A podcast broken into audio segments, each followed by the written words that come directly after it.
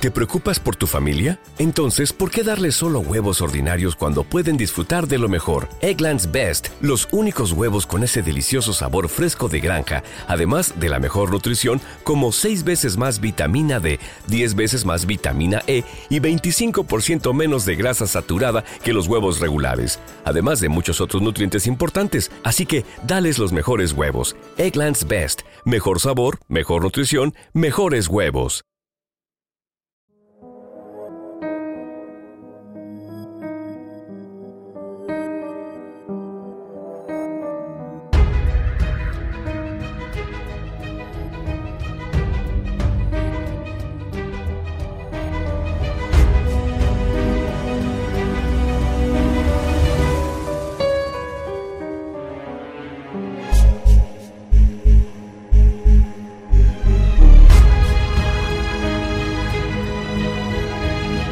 El Conde de Montecristo, de Alexandre Dumas.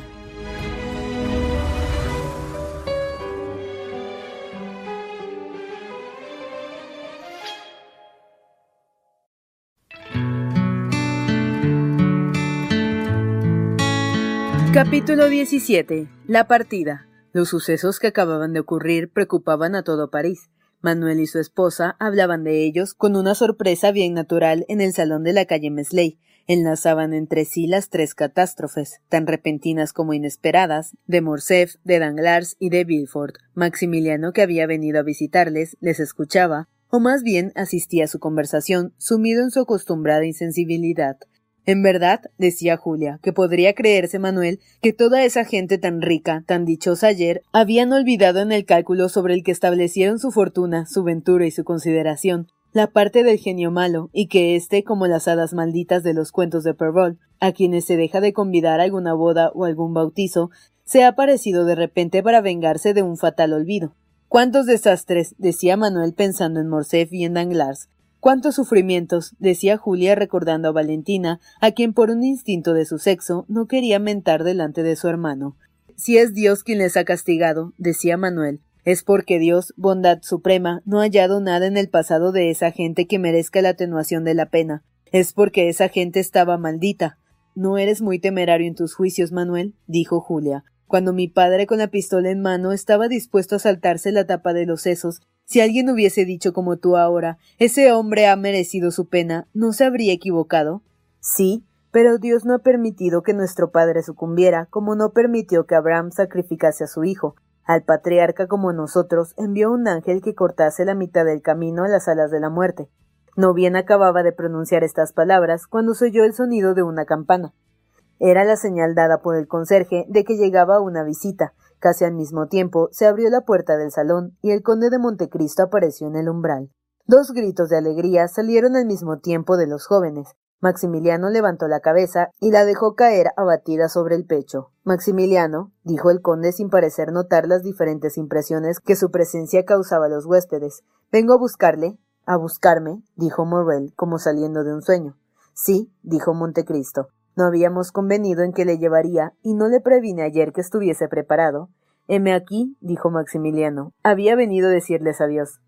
¿Y dónde va, señor conde? dijo Julia. A Marsella primero, señora.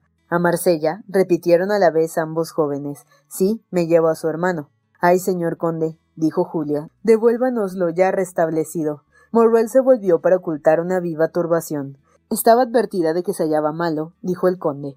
Sí, respondió la joven, y temo se enoje con nosotros. Le distraeré, consiguió el conde. Estoy dispuesto, dijo Maximiliano. Adiós, mis buenos amigos. Adiós, Manuel. Adiós, Julia. ¿Cómo adiós? exclamó Julia. Parte así de repente, sin preparativos, sin pasaporte. Esas son las dilaciones que aumentan el pesar de las separaciones, dijo el conde. Y Maximiliano, estoy seguro de que ha debido prevenirse de todo. Ya se lo había encargado. Tengo mi pasaporte y están hechas las maletas, dijo Morrel con su monótona calma. Muy bien, dijo Montecristo sonriéndose. Con esto ha de conocerse la exactitud de un buen soldado. Y nos deja ahora, dijo Julia, al instante, sin darnos un día, una hora siquiera, mi carruaje está en la puerta, señora. Es necesario que me halle en Roma dentro de cinco días. Pero Maximiliano no va a Roma, dijo Manuel. Voy donde quiera el conde llevarme, dijo Morrel con triste sonrisa. Le pertenezco todavía un mes. Oh, Dios mío, ¿qué significa eso, señor conde? Maximiliano me acompaña, dijo el conde con su persuasiva afabilidad. Tranquilícense sobre su hermano. Adiós, hermana, dijo Morrel. Adiós, Manuel. Siento una angustia, dijo Julia. Oh, Maximiliano, Maximiliano, tú nos ocultas algo. Vamos, dijo Montecristo. Le verá volver alegre, risueño y gozoso. Maximiliano lanzó a Montecristo una mirada casi desdeñosa, casi irritada. Partamos. Antes de que parta, señor conde, dijo Julia, permítanos decirle todo lo que el otro día. Señora, replicó el conde tomándole ambas manos. Todo lo que me diría no equivaldría nunca a lo que leo en sus ojos, lo que su corazón ha pensado, lo que el mío ha comprendido. Como los bienhechores de novela, debería haber partido sin volver a verle, pero esta virtud supera todas mis fuerzas, porque soy hombre débil y vanidoso, porque la mirada húmeda, alegre y tierna de mis semejantes me produce un bien. Ahora parto, y llevo mi egoísmo hasta decirle No me olviden, amigos míos, porque no me volverán a ver. No le volveremos a ver, exclamó Manuel mientras rodaban dos gruesas lágrimas por las mejillas de Julia. No volverá a verle, pero no es un hombre, es un Dios quien nos deja, y este Dios va a subir al cielo después de haberse presentado en la tierra para hacer el bien. No diga eso, repuso con vehemencia Montecristo. No digan eso, amigos míos. Los dioses no hacen jamás el mal. Los dioses se detienen donde quieren detenerse. La casualidad no es más fuerte que ellos, y ellos son por el contrario los que sujetan la suerte. No, yo soy hombre, Manuel, y su admiración es tan injusta como sus palabras son sacrílegas. Apretando contra sus labios la mano de Julia, que se precipitó en sus brazos, tendió la otra a Manuel. Después, arrancándose de esta casa, dulce nido cuyo huésped era la felicidad, llevó tras sí, con una señal a Maximiliano, pasivo, insensible y consternado, como lo estaba desde la muerte de Valentina. Vuelve la alegría, mi hermano, dijo Julia al oído de Montecristo. Montecristo le estrechó la mano como lo había hecho once años antes en la escalera que conducía al despacho de Morrel. ¿Confía siempre en Simbad el marino? preguntó sonriéndose. Sí, sí. Pues bien, descanse en la paz y confianza del Señor. Como hemos dicho, esperaba la silla de posta. Cuatro caballos vigorosos erizaban las crines y golpeaban con impaciencia el pavimento. Alí estaba esperando abajo, con el rostro reluciente de sudor. Parecía llegar de una larga carrera. ¿Y bien? le preguntó el conde en árabe. ¿Estuviste en casa del anciano? Alí hizo señal afirmativa. ¿Y desplegaste la carta a sus ojos, tal como te dije? Sí, dijo respetuosamente el esclavo. ¿Y qué ha dicho? O por mejor decir, ¿qué ha hecho? Alí se puso a la luz de modo que su señor pudiera verle e imitando con su delicada inteligencia la fisonomía del anciano, cerró los ojos como hacía Noirtier cuando quería decir sí. Bien, es que acepta, dijo Montecristo. Partamos. Apenas había pronunciado esta palabra cuando ya el carruaje corría y los caballos hacían estremecer el empedrado despidiendo multitud de chispas. Maximiliano se acomodó en un rincón sin decir una palabra. Transcurrió media hora. Se detuvo el carruaje repentinamente. El conde acababa de tirar del cordón de seda que estaba sujeto a un dedo de Alí. El nubio bajó y abrió la portezuela. La noche estaba hermoseada por millares de estrellas. Estaban en lo alto del monte de Vijuif, sobre el plano donde París, como una mar sombría, agitaba los millares de luces que parecen olas fosforescentes, olas en efecto, olas más bulliciosas, más apasionadas, más móviles, más furiosas, más áridas que las del océano irritado, olas que no conocen la calma como las del vasto mar, olas que chocan siempre, que espumean siempre, que sepultan siempre. El conde quedó solo y a una señal de su mano el carruaje avanzó un trecho. Entonces estuvo un rato con los brazos cruzados, contemplando la fragua en donde se funden, retuercen y modelan todas las ideas que se lanzan como desde un centro hirviente para correr y agitar el mundo, después de posar su mirada sobre aquella Babilonia de poetas religiosos y de fríos materialistas. Gran ciudad, exclamó inclinando la cabeza y juntando las manos como para orar. No hace seis meses que crucé tus umbrales. Creo que el Espíritu de Dios me había traído y que me vuelve triunfante. El secreto de mi presencia en tus muros se lo he confiado a Dios, que solamente puede leer en mi corazón. Él solo conoce que me alejo de aquí sin odio ni orgullo, pero no sin recuerdos. Solo él sabe que no he hecho uso, ni por mí ni por vanas causas, del poder que me había confiado. Oh gran ciudad, en tu seno palpitante he hallado lo que buscaba. Minero incansable, he removido tus entrañas para extraer de ellas el mal. Al presente mi obra está cumplida, mi misión terminada. Al presente no puedes ofrecerme alegrías ni dolores. Adiós, París. Adiós. Sus ojos se extendieron aún por la vasta llanura como la mirada de un genio nocturno. Después, pasando la mano por la frente, subió el carruaje, que se cerró tras él, y que desapareció bien pronto por el otro lado de la pendiente, entre un torbellino de polvo y ruido. Anduvieron diez leguas sin pronunciar una sola palabra. Morrel dormía. Montecristo le miraba dormir. Morrel, dijo el conde, se arrepiente de haberme seguido. No, señor conde, pero dejar París. En París es donde Valentina reposa, y perder París es perderla por segunda vez. Los amigos que perdemos no reposan en la tierra, Maximiliano, dijo el conde. Están sepultados en nuestro corazón, y es Dios quien lo ha querido así para que siempre nos acompañen. Yo tengo dos amigos que me acompañan siempre también. El uno es el que me ha dado la vida y el otro es el que me ha dado la inteligencia. El espíritu de los dos viene en mí. Les consulto en mis dudas y si hago algún bien, en sus consejos lo debo. Consulte la voz de su corazón, Morrel, e inquiera de ella si debe continuar poniendo tan mal semblante. La voz de mi corazón es bien triste, amigo mío, dijo Maximiliano. No me enuncia más que desgracias. Es propio de los espíritus débil el ver todas las cosas a través de un velo. El alma se forma a sí misma sus horizontes, su calma es sombría y se presenta un cielo borrascoso. Quizá eso sea cierto, dijo Maximiliano, y cayó de nuevo en su estupor. El viaje se hizo con aquella maravillosa rapidez, que era una de las propensiones del conde. Las ciudades se presentaban como sombras en su camino. Los árboles, sacudidos por los primeros vientos de otoño, parecían ir delante de ellos como gigantes desgreñados, y huían rápidamente cuando eran alcanzados. A la mañana siguiente llegaron a Chalons, donde les esperaba el vapor del conde. Sin perder un instante, el carruaje fue transportado a bordo. Los dos viajeros quedaron embarcados. El buque estaba cortado de tal modo que parecía una piragua india. Sus dos ruedas parecían dos alas con las cuales cortaba el agua como un ave viajera. Morrel mismo sentía una especie de desvanecimiento en la celeridad, y a veces el viento que hacía flotar sus cabellos parecía disipar por un momento las nubes de su frente. En cuanto al conde, a medida que se alejaba de París, parecía rodearse como de una aureola con una serenidad casi sobrehumana hubiérasele tenido por un desterrado que regresaba a su patria. Bien pronto, Marsella, blanca, erguida, airosa, Marsella, la hermana menor de Tiro y de Cartago, y que la sucedió en el imperio del Mediterráneo, Marsella, más joven cuanto más envejece, se presentó ante sus ojos. Eran para ambos fundamentos fecundos en recuerdos. La torre redonda, el fuerte de San Nicolás, la fonda de la ciudad de Puget, el puerto del muelle de ladrillo en donde los dos habían jugado en la niñez. Así de común acuerdo se detuvieron ambos sobre la Canevier.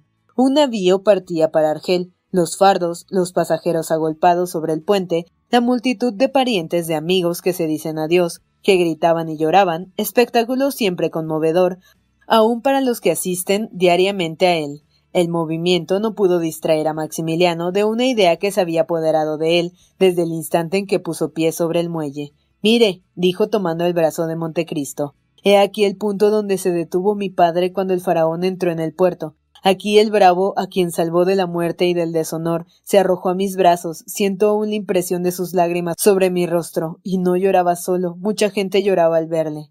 Montecristo se sonrió. Allí estaba yo, dijo mostrando a Morrel el ángulo de una calle. Al decir esto, y en la dirección que indicaba el conde, se oyó un gemido doloroso y se vio a una mujer que hacía una señal a un pasajero del navío que partía. Esta mujer estaba cubierta con un velo. Montecristo la siguió con los ojos con tal emoción que Morrel habría visto fácilmente si no hubiese tenido los ojos fijos sobre el navío, en dirección opuesta a aquella en que miraba el conde. Oh, Dios mío. exclamó Morrel. No me engaño, ese joven que saluda con el sombrero, ese joven de uniforme con una charretera de subteniente, es Alberto de Morcerf. Sí, dijo Montecristo, lo había conocido. ¿Cómo? Si mira al lado opuesto. El conde se sonrió, como hacía cuando no quería responder, y sus ojos se dirigieron a la mujer embosada, que desapareció a la vuelta de la calle. Entonces se volvió. Querido amigo, dijo Montecristo, no tiene nada que hacer en este lugar. Tengo que llorar sobre la tumba. Está bien, Vaya, y espéreme allá abajo. Me reuniré con usted. ¿Me deja? Sí, tengo también una piadosa visita que hacer. Morrel dejó caer la mano sobre la que le tendía el conde. Después, con un movimiento de cabeza cuya melancolía sería imposible describir, le dejó y se dirigió al este de la ciudad. El conde dejó alejarse a Maximiliano, permaneciendo en el mismo sitio hasta que desapareció. Se dirigió luego hacia las alamedas de Mellán, a fin de hallar la casita que al principio de esta historia ha debido hacerse familiar a nuestros lectores. Se levantaba aún la sombra de la gran alameda de Tilos que sirve de paseo a los marselleses ociosos, tapizada de extensos vástagos de parra que crecen sobre la piedra amarilla por el ardiente sol del mediodía, con sus brazos ennegrecidos y descarnados por la edad. Dos filas de gastadas por el trote de los pies conducían a la puerta de la entrada, puerta formada de tres planchas que nunca, a pesar de su separación anual, había reconocido pintura alguna y esperaban pacientemente que la humedad las reuniese. Esta casa encantadora a pesar de su vejez, risueña a pesar de su mísera apariencia, era la misma que habitaba en otro tiempo el padre de Dantes. El anciano habitaba solo el piso superior y el conde había puesto toda la casa a disposición de Mercedes. Allí entró la mujer de largo velo que Montecristo había visto alejarse del navío que zarpaba cerrando la puerta en el momento mismo en el que él doblaba la esquina, de suerte que la vio desaparecer en el momento de encontrarla. Para él, todos los pasos eran desde antiguo conocidos. Sabía mejor que nadie abrir aquella puerta, cuyo pestillo interior se levantaba con un clavo largo. Así entró, sin llamar, sin el menor aviso, como un amigo, como un huésped, al fin de un sendero enladrillado se veía, rico de luz y de olores, un pequeño jardín, el mismo donde en el plazo designado Mercedes había hallado la suma cuyo depósito el conde con su delicadeza había hecho subir a veinticuatro años. Desde el umbral de la puerta de la calle se distinguían los primeros árboles del jardín. Al entrar el conde de Montecristo percibió un suspiro parecido a una queja, este suspiro atrajo su mirada y sobre una tuna de jazmín, de Virginia de follaje espeso y de largas flores purpúreas, vio a Mercedes inclinada y llorando. Había levantado su velo y la faz del cielo, el rostro oculto entre las manos, dando curso a sus suspiros y sollozos, por tanto tiempo contenidos, en presencia de su hijo.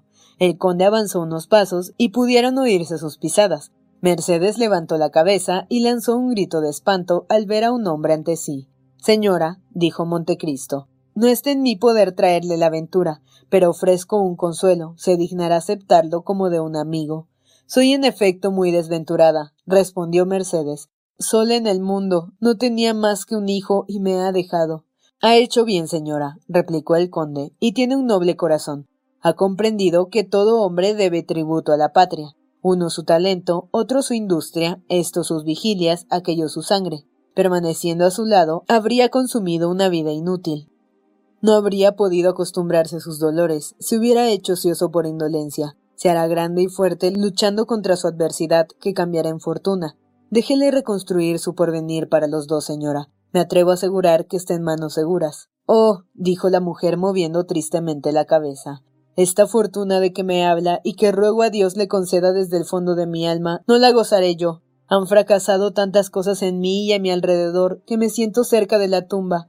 Ha hecho bien, señor conde, en traerme al punto donde era dichosa, donde una ha sido dichosa debe morir. Ay, dijo el conde, todas sus palabras, señora, caen amargas y abrasadoras sobre mi corazón, tanto más amargas y abrasadoras cuanto que usted tiene razón para odiarme. He causado todos sus males, no me llore en vez de acusarme. Me haría aún más desdichado. Odiarte, acusarte a ti, Edmundo, odiar, acusar al hombre que salvó la vida de mi hijo, porque era su intención fatal y sangrienta, ¿no es verdad? Matar al señor de Morcerf, el hijo de que estaba tan orgullosa. Oh, mírame, y verás que hay en mí la apariencia de una reconvención. El conde levantó la mirada y la posó en Mercedes, que medio en pie extendía sus dos manos hacia él. Oh, mírame, continuó con un sentimiento de profunda melancolía. ¿Puede resistirse hoy el brillo de mis ojos? ¿No es este el tiempo en que yo veía sonreír a Edmundo Dantes, que me esperaba allá arriba, en la ventana del tejado bajo la cual habitaba su anciano padre? Desde entonces, cuántos días dolorosos han pasado abriendo un abismo de pesares entre él y yo. Acusarte, Edmundo, odiarte, amigo mío, no. A mí, a quien acuso y odio, oh miserable de mí, exclamó juntando las manos y levantando los ojos al cielo. He sido castigada. Tenía religión, inocencia, amor, estas tres venturas de los ángeles, y miserable de mí, dudo de Dios. Montecristo dio un paso hacia ella y le tendió la mano en silencio. No, dijo ella retirando suavemente la suya. No, amigo mío, no me toques. Me has perdonado, y sin embargo de todos aquellos a quienes has herido, yo era la más culpable. Todos los demás han obrado por odio, por codicia, por egoísmo, yo por maldad. Ellos deseaban, yo he tenido miedo. No, no estreches mi mano, Edmundo. Meditas alguna palabra afectuosa. Lo siento. No la digas. Guárdala para otra. Yo no soy digna. Yo. Mira. descubrió de repente su rostro. Ve, la desgracia ha puesto mis cabellos grises. Mis ojos han vertido tantas lágrimas que están rodeados de venas violáceas. Mi frente se arruga. Tú, por el contrario, Edmundo, tú siempre joven, siempre hermoso, siempre altivo, es que has tenido fe, es que has tenido fuerza, es que has descansado en Dios y Dios te ha sostenido. Yo he sido malvada, he renegado, Dios me ha abandonado y aquí ves el resultado. Mercedes rompió en lágrimas. El corazón de la mujer se despedazaba al choque de los recuerdos. Montecristo asió su mano y la besó respetuosamente pero Mercedes notó que este beso carecía de ardor, como el que el conde pudiera haber estampado en la mano de mármol de la estatua de una santa. Hay, continuó, existencias predestinadas cuya primera falta destroza todo su porvenir. Te creía muerto, y debería haber muerto yo también, porque ¿para qué ha servido que yo llevase eternamente tu duelo en mi corazón? Para convertir a una mujer de treinta y nueve años en una mujer de cincuenta. He aquí todo, ¿de qué sirve que sola entre todos, habiéndote conocido, haya salvado únicamente a mi hijo? ¿No debía también salvar al hombre que, por culpable que fuese, a quien había aceptado por esposo? No obstante, le he dejado morir. ¿Qué digo, Dios mío? He contribuido a su muerte con mi torpe insensibilidad, con mi desprecio, no recordando, no queriendo recordar que por mí se hizo traidor y perjuro. ¿De qué sirve, en fin, que haya acompañado a mi hijo hasta aquí, cuando aquí le abandono, cuando aquí le dejo partir solo, cuando le entrego a la devoradora tierra de África. Oh, he sido malvada, se lo aseguro. He renegado de mi amor y como los renegados comunico la desgracia cuanto me rodeaba. No, Mercedes, dijo Montecristo. No, ten mejor opinión de ti misma. No, usted es una noble y santa mujer, y me habías desarmado con tu dolor, pero tras de mí, invisible, desconocido, irritado, estaba Dios, de quien yo no era más que mandatario, y que no ha querido contener el rayo que yo mismo había arrojado. Oh, juro ante Dios, a cuyos pies hace diez años me prosterno diariamente, juro a Dios que te había hecho el sacrificio de mi vida, y con mi vida de los proyectos a ella encadenados, pero lo digo con orgullo, Mercedes, Dios tenía necesidad de mí y he vivido. Examina el pasado y el presente, trate de adivinar el porvenir y ve que soy el instrumento del Señor. Las más terribles desventuras, los más crueles sufrimientos, el abandono de todos los que me amaban, la persecución de los que no me conocen, he aquí la primera parte de mi vida. Luego, inmediatamente después, el cautiverio, la soledad, la miseria, después el aire, la libertad, una fortuna tan brillante, tan fastuosa, tan desmesurada, que a no ser ciego he debido pensar que Dios me la enviaba en sus grandes designios, Tal fortuna me pareció un sacerdocio, y no hubo un pensamiento en mí para esta vida que tú, pobre mujer, tú que has acaso saboreado la dulzura, ni una hora de calma, ni una sola, me sentía lanzado como la nube de fuego, pasando desde el cielo a abrazar las ciudades malditas, como los aventureros capitanes que se embarcan para un viaje peligroso. Para una osada expedición preparé víveres, cargué las armas, reuní los medios de ataque y de defensa, habituando mi cuerpo a los ejercicios más violentos, mi alma a las cosas más rudas, ejercitando mis brazos en dar muerte, mis ojos en ver sufrir, mis labios a la sonrisa ante los aspectos más terribles. De bueno, confiado y olvidadizo que era, me hice vengativo, disimulado, perverso, o más bien impasible como la sorda y ciega fatalidad. Entonces me arrojé por el sendero que me estaba abierto, franqué el espacio y llegué al término. Honor para los que he hallado en mi camino. Basta, dijo Mercedes. Basta, Edmundo. Cree que la única que ha podido reconocerte, solo ella ha podido también comprenderte. Oh Edmundo, la que ha sabido reconocerte, la que ha podido comprenderte, esta, aunque la hubieses encontrado en tu camino y la hubieses estrellado como un vaso, esta ha debido admirarte, Edmundo. Como hay un abismo entre mí y el pasado, hay un abismo entre nosotros y los demás hombres. Y mi más dolorosa tortura, te lo digo, es la de comparar, porque no hay nada en el mundo que equivalga a ti, que a ti se asemeje. Ahora dime adiós y separémonos, Edmundo. Antes de que te deje, ¿qué es lo que deseas, Mercedes? inquirió Montecristo. No deseo más que una cosa, Edmundo, que mi hijo sea dichoso. Ruega al Señor que tiene la existencia de los hombres entre sus manos, que aleje de él la muerte. Yo me encargo de lo demás. Gracias, Edmundo. Pero tú, Mercedes, yo no tengo necesidad de nada. Vivo entre dos tumbas, una de Edmundo Dantes, muerto hace bastante tiempo. Le amaba. Esta palabra no sienta bien a mi labio helado, pero mi corazón recuerda constantemente y por nada del mundo querría borrar de él este recuerdo. La otra es la de un hombre muerto por Edmundo. Aplaudo al matador, pero debo rogar por el muerto. Su hijo será dichoso, señora, repitió el conde. Entonces seré tan dichosa como puedo llegar a ser, aseguró Mercedes. Pero, en fin, ¿qué hará? Mercedes sonrió tristemente. Decirte que viviré en este país como la Mercedes de otro tiempo, es decir, trabajando, no lo creerás, no sé más que orar, pero no necesito trabajar. El pequeño tesoro por ti escondido ha sido hallado en el lugar que designaste. Se indagará quién soy, se preguntará qué hago, se indagará cómo vivo. ¿Qué importa? Es un asunto guardado entre Dios, tú y yo.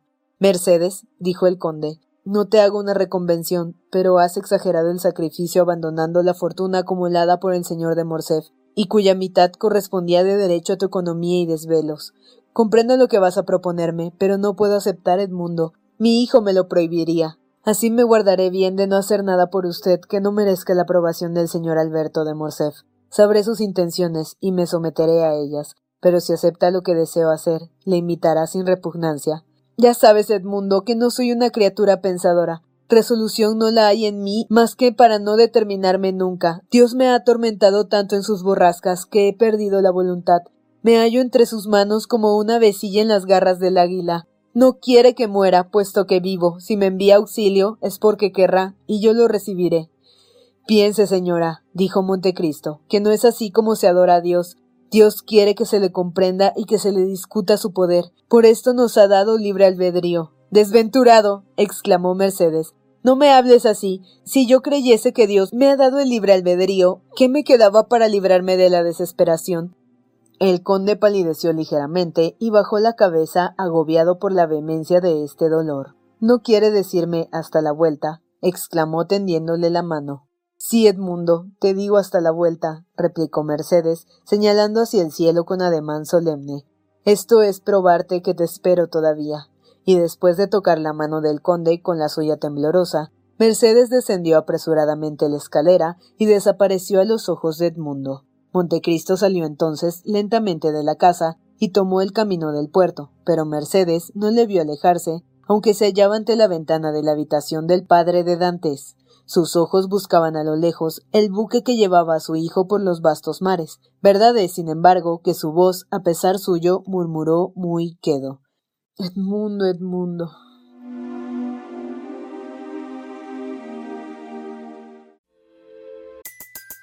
Everybody in your crew identifies as either Big Mac Burger, McNuggets, or McCrispy Sandwich, but you're the filet fish Sandwich all day. That crispy fish, that savory tartar sauce, that melty cheese, that pillowy bun. Yeah, you get it every time. And if you love the filet of fish, right now you can catch two of the classics you love for just $6. Limited time only. Price and participation may vary. Cannot be combined with any other offer. Single item at regular price. Ba da ba ba ba. ¿No se merece tu familia lo mejor? Entonces, ¿por qué no los mejores huevos? Ahora, Egglands Best están disponibles en deliciosas opciones. Huevos clásicos, de gallina libre de jaula y orgánicos de Egglands, que ofrecen un sabor más delicioso y fresco de granja que le encantará a tu familia. En comparación con los huevos ordinarios, Egglands Best contiene la mejor nutrición como 6 veces más vitamina D, 10 veces más vitamina E y el doble de omega 3 y B12. Solo Egglands Best. Mejor sabor, mejor nutrición, mejores huevos. Visita egglandsbest.com para más información. Capítulo 17. Lo pasado. Edmundo salió con el alma congojada de aquella casa en la que dejaba Mercedes para no volverla a ver jamás, según todas las probabilidades. Desde la muerte del pequeño Eduardo se había operado una gran transformación en el conde de Montecristo. Llegado a la cima de su venganza por la pendiente lenta y tortuosa que había seguido, se encontraba al otro lado de la montaña con el abismo de la duda. Había más, la conversación que acababa de tener con Mercedes había despertado tantos recuerdos en su corazón que en sí mismos necesitaban ser combatidos. Un hombre del temple del conde de Montecristo no podía estar mucho tiempo sumergido en la melancolía que suele reinar en las almas vulgares, dándoles una originalidad aparente, pero que aniquila las almas superiores. El conde se decía que para que llegase a vituperarse él mismo, era bastante el que se introdujese un error en sus cálculos. Miro malo pasado, dijo, y no puedo haberme engañado así. ¿Cómo? continuó. El objeto que me había propuesto sería un objeto insensato. ¿Cómo? Habrían dado un camino equivocado por espacio de diez años. ¿Cómo? Una hora bastaría para probar al arquitecto que la obra de todas sus esperanzas era, si no imposible, al menos sacrílega. No quiero habituarme a esta idea, me volvería loco. Lo que falta a mis razonamientos de hoy es la apreciación exacta de lo pasado, porque veo este pasado del otro lado del horizonte. En efecto, a medida que se avanza, lo pasado, parecido al paisaje a cuyo a través se marcha, se borra a medida que nos alejamos. Me ocurre lo que a los que se hieren durmiendo ven y sienten la herida y no recuerdan haberla recibido. Ea pues, hombre degenerado, ea rico extravagante, ea usted que duerme despierto, ea visionario omnipotente, ea millonario increíble, recuerda por un instante la funesta perspectiva de tu vida miserable y hambrienta, repasa los caminos por donde la fatalidad te ha lanzado, o la desgracia te ha conducido, o la desesperación te ha recibido. Bastantes diamantes, oro y ventura brillan hoy en los cristales del espejo en donde Montecristo mira a Dantes. Oculta esos diamantes, pisa ese oro, borra esos rayos, rico, vuelve a hallar al pobre, libre, vuelve a encontrar al preso, resucitado, vuelve a reconocer el cadáver. Y diciéndose a sí mismo todas estas cosas, Montecristo seguía por la calle de la Casier. Era la misma por donde hacía veinticuatro años había sido llevado por una guardia silenciosa y nocturna. Sus casas, de un aspecto risueño, estaban aquella noche sombrías, silenciosas y cerradas. No obstante, no son las mismas, murmuró Montecristo, solo que entonces era de noche, hoy es de día. No obstante, son las mismas, murmuró Montecristo, solo que entonces era de noche, hoy es de día. El sol lo alumbra todo y llena todo de alegría. Descendió al muelle por la calle de San Laurent y pasó hacia la consigna punto del puerto en donde había embarcado. Distinguió un barco de paseo y Montecristo llamó al patrón, quien se dirigió al punto hacia él. El tiempo estaba magnífico, el viaje fue una fiesta. El sol descendía hacia el horizonte, rojo y resplandeciente, y se dibujaba entre las olas. La mar, tersa como un espejo, se rizaba a veces con el movimiento de los peces que, perseguidos por algún enemigo oculto, salían fuera del agua en busca de otro elemento. En fin, por el horizonte se veían pasar blancas y graciosas, como mudas viajeras, las barcas de los pescadores que van a Martix o los buques mercantes cargados para Córcega o para España. A pesar de tan hermoso cielo, de las barcas de graciosos contornos, de los dorados rayos que inundaban el paisaje, el conde, envuelto en su capa, recordaba uno por uno todos los pormenores del terrible viaje la luz única y aislada que alumbra a los catalanes, la vista del castillo de If que le reveló dónde le llevaba, la lucha con los gendarmes cuando quiso arrojarse al mar, su desesperación cuando se sintió vencido, y la fría sensación de la boca del cañón de la carabina apoyada sobre su sien como un anillo de hierro, y poco a poco, como las fuentes secadas por el estío, cuando se amontonan las nubes de otoño que se humedecen paulatinamente y comienzan a caer gota a gota, el conde de Montecristo sintió igualmente caer sobre su pecho la antigua y el extravasada que había otras veces inundado el corazón de Edmundo Dantes. Para él no hubo desde entonces nada de bello cielo, de barcas graciosas, de luz ardiente. El cielo se cubrió de un fúnebre crespón, y la aparición de la negra y gigantesca mole del castillo de If le hizo estremecerse como si se le hubiese aparecido de repente el fantasma de un enemigo mortal. Llegaron, instintivamente, el conde retrocedió hasta la extremidad de la barca. El patrón creyó deber decirle con la voz más cariñosa Hemos llegado, señor. Montecristo recordó que en aquel mismo punto, sobre la misma roca, había sido violentamente arrastrado por sus guardias y que se le había obligado a subir aquella pendiente con la punta de una bayoneta. El camino le había parecido en otro tiempo muy largo a Dantes, Montecristo lo encontraba muy corto. Cada golpe de remo le habría hecho brotar con la húmeda espuma del mar un millar de pensamientos y recuerdos. Desde la Revolución de Julio no había prisioneros en el castillo de If. Un puesto destinado a impedir el contrabando ocupaba solo sus cuerpos de guardia. A la puerta del castillo se hallaba un conserje aguardando a los curiosos para mostrarles aquel monumento de terror convertido en un monumento de curiosidad. Y no obstante, aunque enterado, aunque enterado de todos estos pormenores, cuando entró bajo su bóveda, cuando bajó la negra escalera, cuando fue conducido a los calabozos que deseaba ver, una palidez mortal cubrió su frente y el sudor helado refluyó hasta su corazón. El conde preguntó si quedaba algún tipo de carcelero del tiempo de la restauración.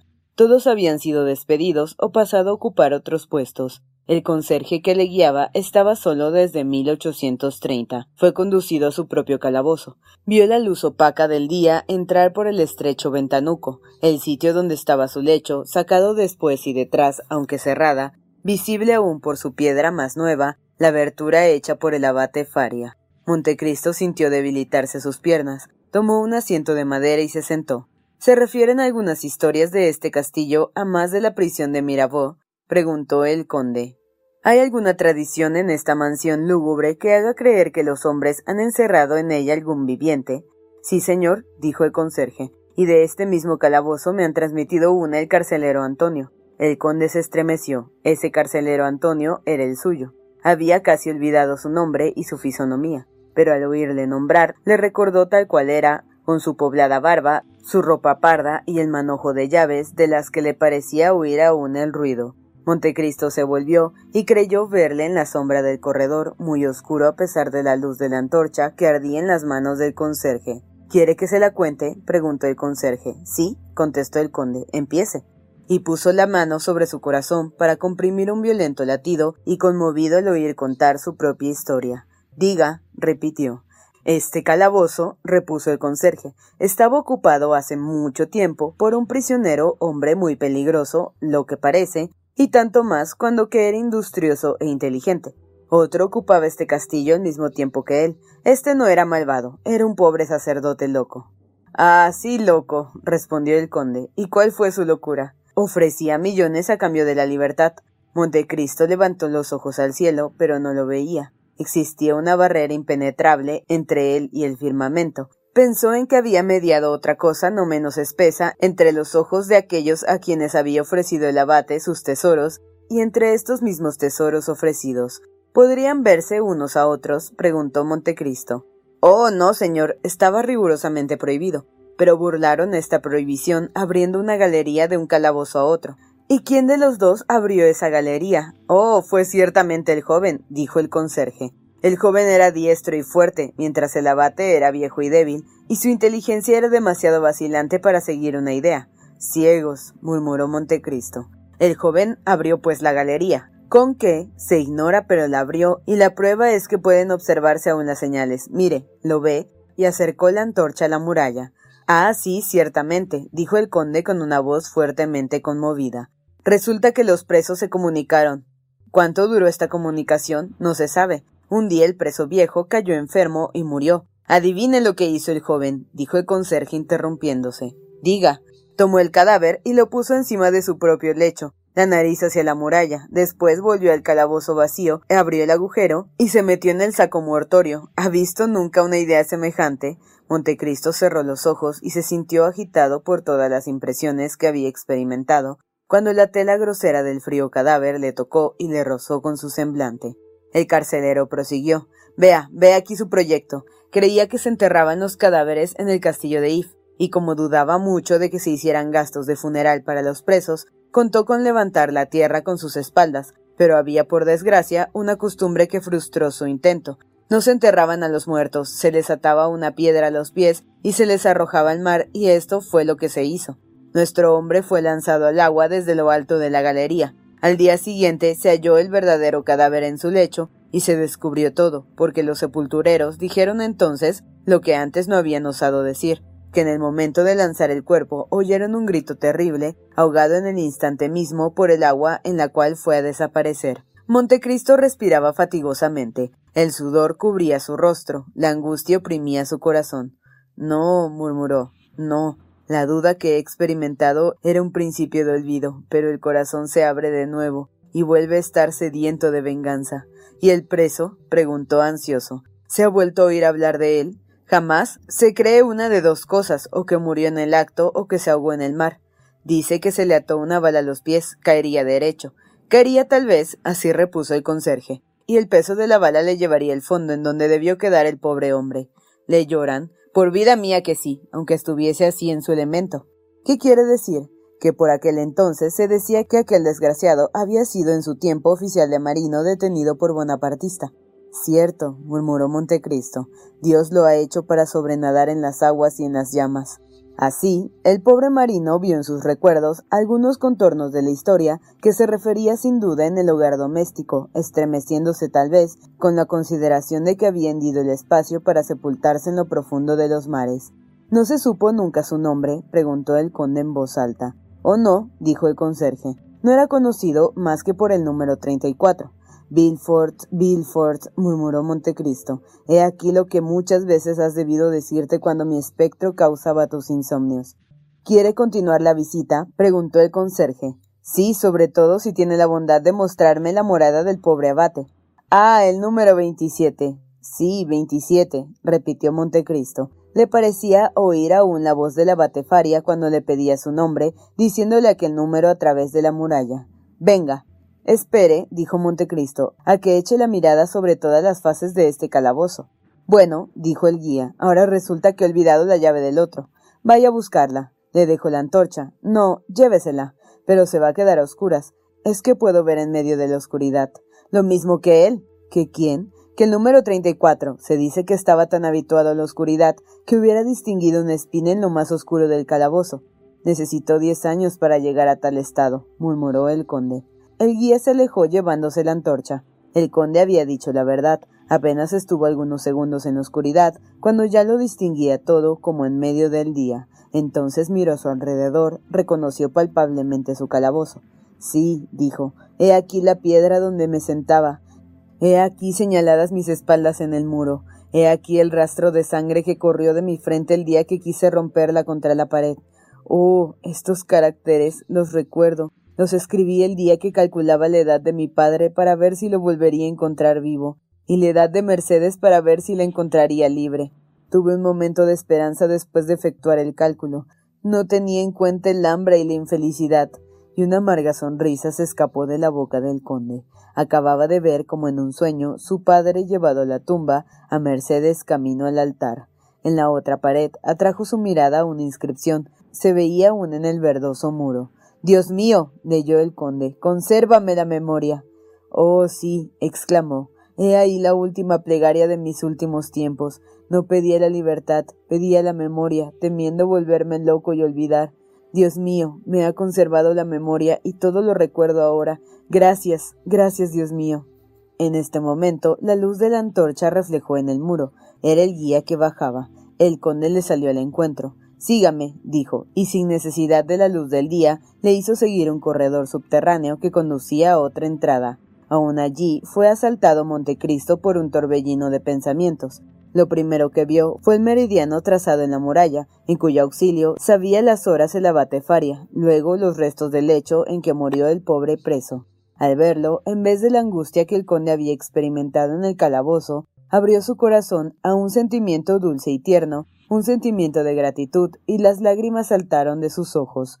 Aquí es, dijo el guía, donde estaba el abate loco. Por allí venía a encontrarle el joven, y señaló a Montecristo la abertura de la galería aún no cerrada. Por el color de la piedra, prosiguió, ha reconocido un sabio que deba de hacer diez años poco más o menos que los dos presos se comunicaban en estos sitios. Pobre gente, cuánto debieron de aburrirse en diez años. Dante sacó algunos luises de su bolsillo y tendió la mano hacia el hombre que por segunda vez le compadecía sin conocerle. El conserje los recibió. Creyó eran algunas monedas de poco valor, pero a la luz de la antorcha se dio cuenta de la suma que se le entregaba. Señor, le dijo, se ha equivocado. ¿En qué? Es oro lo que me da. Ya lo sé. ¿Cómo? ¿Lo sabe? Sí. ¿Tenía la intención de darme este oro? Sí. ¿Y puedo guardármelo sin recelo alguno? El conserje contempló lleno de admiración a Montecristo. Y honrosamente, dijo el conde como Hamlet. Señor, repuso el conserje, no atreviéndose a creer en su suerte. Señor, no comprendo su generosidad. Es fácil de comprender, sin embargo, dijo el conde. He sido marino, y su historia me ha conmovido extraordinariamente. Entonces, señor, dijo el guía, puesto que es tan generoso, merece que le ofrezca yo alguna cosa. ¿Qué tiene para ofrecerme, amigo mío? ¿Conchas? ¿Obras de paja? Gracias. No, señor. Alguna cosa que refiere a la historia presente. ¿De veras? exclamó el conde. ¿Y qué es ello? Escuche, dijo el conserje. He aquí lo que pasó. Dije para mí, siempre se descubre algo en una morada ocupada diez años por un preso, y me puse a registrarlo todo. Observé que sonaba hueco debajo del lecho y en el hogar de la chimenea. Sí, dijo el conde, sí. Levanté las piedras y hallé, una escala de cuerda y herramientas, exclamó el conde de Montecristo. ¿Cómo sabe eso? preguntó el conserje sorprendido. No lo sé, lo adivino, dijo el conde. Son cosas que se hallan ordinariamente en los escondrijos de los presos. Sí, señor, sí, dijo el guía, una escala de cuerda y herramientas. ¿Y las tiene aún? exclamó Montecristo. No, señor, vendí estos diferentes objetos que eran muy curiosos a los visitantes. Pero me queda otra cosa. ¿Qué? preguntó el conde con impaciencia. Me queda una especie de libro escrito sobre tiras de tela. Oh, exclamó el conde, conserva ese libro. No sé si es un libro, dijo el conserje, pero me queda lo que le digo. Ve a buscármelo, amigo mío, dijo Montecristo, y si es lo que presumo, estate tranquilo. Voy, señor. El guía salió. Edmundo fue a arrodillarse piadosamente ante los restos del lecho que la muerte había convertido para él en altar. Oh, mi segundo padre, dijo, tú que me diste la libertad, ciencia, riqueza, tú que parecido a las criaturas de una especie superior a la nuestra, tenías la ciencia del bien y del mal, y si en el fondo de la tumba queda de nosotros alguna cosa que se levante a la voz de los que moran sobre la tierra, si en la transformación que sufre el cadáver alguna cosa animada flota en los lugares en donde hemos amado o sufrido mucho, noble corazón, Espíritu Supremo, alma profunda, con una palabra, con un signo, con una revelación cualquiera, Líbrame, lo ruego, en nombre del amor paternal que me dispensabas y del respeto filial que te profesé, del resto de duda, que vendrá a ser un remordimiento si no se cambia en mí en convicción. Montecristo bajó la cabeza y juntó las manos. Vea, señor, le dijo una voz a sus espaldas. El conde tembló y se volvió. El conserje le entregó las tiras de tela en donde la batefaria había depositado todos los tesoros de su ciencia. Este manuscrito era la gran obra de la Batefaria sobre el reino de Italia. El conde se apoderó de él con presteza y sus ojos mirando el epígrafe leyeron Arrancarás los dientes del dragón y pisotearás los leones, ha dicho el Señor. Ah. exclamó. He aquí la respuesta. Gracias, padre mío, gracias. Y sacando del bolsillo una cartera que contenía diez billetes de banco de mil francos cada uno. Tómela, dijo el conserje. ¿Me la da? Sí, pero a condición de que no la mirará hasta que yo haya partido, y guardando en el pecho la reliquia que acababa de encontrar, y que para él equivalía al más preciado tesoro, salió del subterráneo y subió a la barca. A Marsella, dijo, y luego alejándose con los ojos fijos en la sombría prisión. Horror, dijo, para los que me encerraron en ella y para los que han olvidado que en ella estuve. Al pasar otra vez por los catalanes, el conde se volvió y envolviendo la cabeza en la capa, murmuró el nombre de una mujer. La victoria era completa. Montecristo había vencido la duda por dos veces. Ese nombre que pronunció con una expresión de ternura que era casi amor era el nombre de Aide. Al poner el pie en la tierra, el conde se dirigió al cementerio, seguro de encontrar a Morrel. También él, diez años antes, había buscado piadosamente una tumba en el cementerio y la había buscado inútilmente. Volviendo a Francia con millones, no había podido encontrar la tumba de su padre, muerto de hambre. Morrel mandó a poner en ella una cruz, pero esta cruz se cayó y el enterrador la quemó, como hacen todos ellos, encendiendo lumbre en el cementerio. El honrado naviero había sido más afortunado. Muerto en brazos de sus hijos, fue llevado por ellos a enterrar cerca de su mujer, dos años antes entrada en eternidad. Dos largas losas de mármol, con sus nombres inscritos en ellas, estaban extendidas una al lado de la otra en un pequeño recinto, rodeado por una balaustrada de hierro y sombreado por cuatro cipreses. Maximiliano se apoyaba en uno de estos árboles y tenía clavados sus ojos inciertos sobre las dos tumbas. Su dolor era profundo, casi le trastornaba. Maximiliano, le dijo el conde, no es ahí donde se debe mirar, sino allí, y le señaló el cielo. Los muertos se encuentran en todas partes. No me lo dijo al hacerme abandonar París. Maximiliano, dijo el conde, me pidió durante el viaje detenernos algunos días en Marsella. ¿Este es aún su deseo? No tengo deseos, conde, aunque creo que esperaré menos penosamente en Marsella que otras veces. Tanto mejor, Maximiliano, porque le dejo llevándome su palabra, ¿no es verdad? Ah, lo olvidaré, conde, dijo Morrel, lo olvidaré. No, no lo olvidará, porque es hombre de honor antes que todo, Morrel, porque lo ha jurado, porque va a jurarlo de nuevo. Oh, conde, tenga piedad de mí, conde, soy tan desgraciado. Conocí a un hombre más desgraciado que usted, Morrel. Es imposible. Ah, dijo Montecristo. Es uno de los orgullos de nuestra pobre humanidad el creerse cada hombre más desgraciado que cualquier otro que gime y llora a su lado. ¿Qué mayor desgracia que la del que pierde el único bien que amaba y deseaba en el mundo? Escuche, Morrel, dijo Montecristo, y fije un momento su espíritu en lo que voy a decirle. He conocido un hombre que, como usted, había depositado todas sus esperanzas de ventura en una mujer. Ese hombre era joven, tenía un padre anciano al que amaba, una mujer que pronto iba a ser su esposa, y a la cual idolatraba. Iba a casarse cuando de repente uno de esos caprichos de la suerte quería dudar de la bondad de Dios si Dios no se revelase al cabo, mostrando todo lo que para él es un medio de guiar a su unidad infinita, cuando de repente un capricho de la suerte le robó la libertad, la novia, el porvenir que entreveía y que creía cierto porque ciego como estaba, no podía leer más que en lo presente para sumergirle en la lobreguez de un calabozo. Ah, dijo Morrel. Se sale de un calabozo al cabo de ocho días, de un mes, de un año. Estuvo en él catorce años, Morrel, dijo el conde poniendo la mano en el hombro del joven. Maximiliano se estremeció. Catorce años, murmuró. Catorce años, repitió el conde, y también durante ellos tuvo hartos momentos de desesperación. También como usted, Morrel, creyéndose el más desdichado de los hombres, pensó en suicidarse. ¿Y bien? preguntó Morrel. Y bien, en el momento supremo, Dios se reveló a él por un medio humano, porque Dios hace milagros. ¿Acaso en el primer momento es preciso tiempo para que los ojos anegados en lágrimas vean claro? No comprendió la misericordia infinita del Señor, pero al fin tuvo paciencia y esperó. Un día salió milagrosamente de la tumba, transformado, rico, poderoso, casi un dios. Su primer grito fue para su padre. Su padre había muerto. Y también el mío, dijo Morrel. Sí, pero su padre murió en sus brazos, dichoso, honrado, rico, lleno de ilusiones. El otro murió pobre, desesperado, dudando de Dios, y cuando diez años después el hijo buscaba su tumba, ésta había desaparecido, y nadie ha podido decirle Aquí descansa en Dios el corazón que tanto lo ha amado. Oh, dijo Morrel, era pues más desventurado que usted, porque no sabía dónde hallar la tumba de su padre. Pero, dijo Morrel, le restaba al menos la mujer amada. Se engaña Morrel. Esa mujer había muerto, exclamó Maximiliano. Peor aún, era infiel. Se había casado con uno de los perseguidores de su amante. Bien ve, Morrel, que era más desgraciado amante que usted. ¿Y ha enviado Dios? preguntó Morrel, consuelos a este hombre. Le ha dado calma al menos. Y este hombre podrá ser dichoso algún día. Lo espera, Maximiliano. El joven dejó caer la cabeza sobre el pecho. Ya tiene mi promesa, dijo tras un momento de silencio y tendiendo la mano a Montecristo. Recuerde únicamente.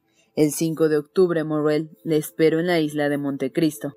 El 4 hallará una embarcación en el puerto de Bastia, llamada Eurus.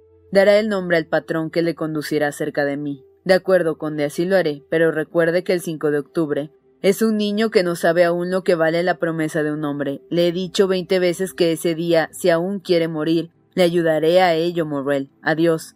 ¿Me deja? Sí, tengo que hacer en Italia. Le dejo solo, solo en lucha con la desgracia, solo con el águila de poderosas alas que el Señor envía a sus elegidos para transportarlos a sus plantas. La historia de Ganimedes no es una fábula, es una alegoría, Maximiliano. Cuando parte, enseguida, el vapor me espera. Dentro de una hora estaré lejos de usted. Me acompañará al puerto, Morrel. Soy todo suyo, conde. Deme un abrazo.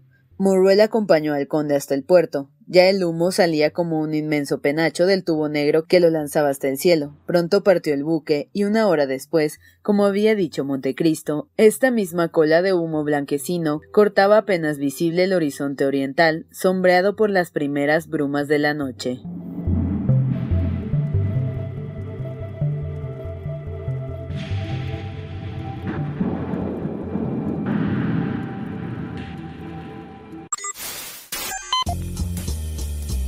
No te pierdas la continuación de esta historia. Capítulos todos los lunes, miércoles y viernes. ¡Suscríbete!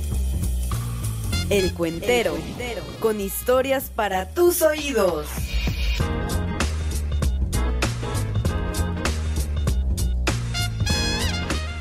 BetMGM has an unreal deal for sports fans in Virginia. Turn $5 into $150 instantly when you place your first wager at BetMGM. Simply download the BetMGM app and sign up using code Champion150. Then, place a $5 wager on any sport. You'll receive $150 in bonus bets, regardless of your wager's outcome. And if you think the fun stops there, the King of Sportsbooks has plenty of surprises in store. Check out daily promotions, same game parlays, live bets, and so much more. Download the app in Virginia today and get $150 in bonus bets instantly from your first wager. Only at BetMGM. BetMGM and GameSense remind you to play responsibly. See BetMGM.com for terms. 21 plus only, Virginia only. New customer offer. Subject to eligibility requirements. Rewards are non withdrawable bonus bets that expire in seven days. Please gamble responsibly. Gambling problem? Call 1 800 Gambler. Promotional offer not available in Washington, D.C.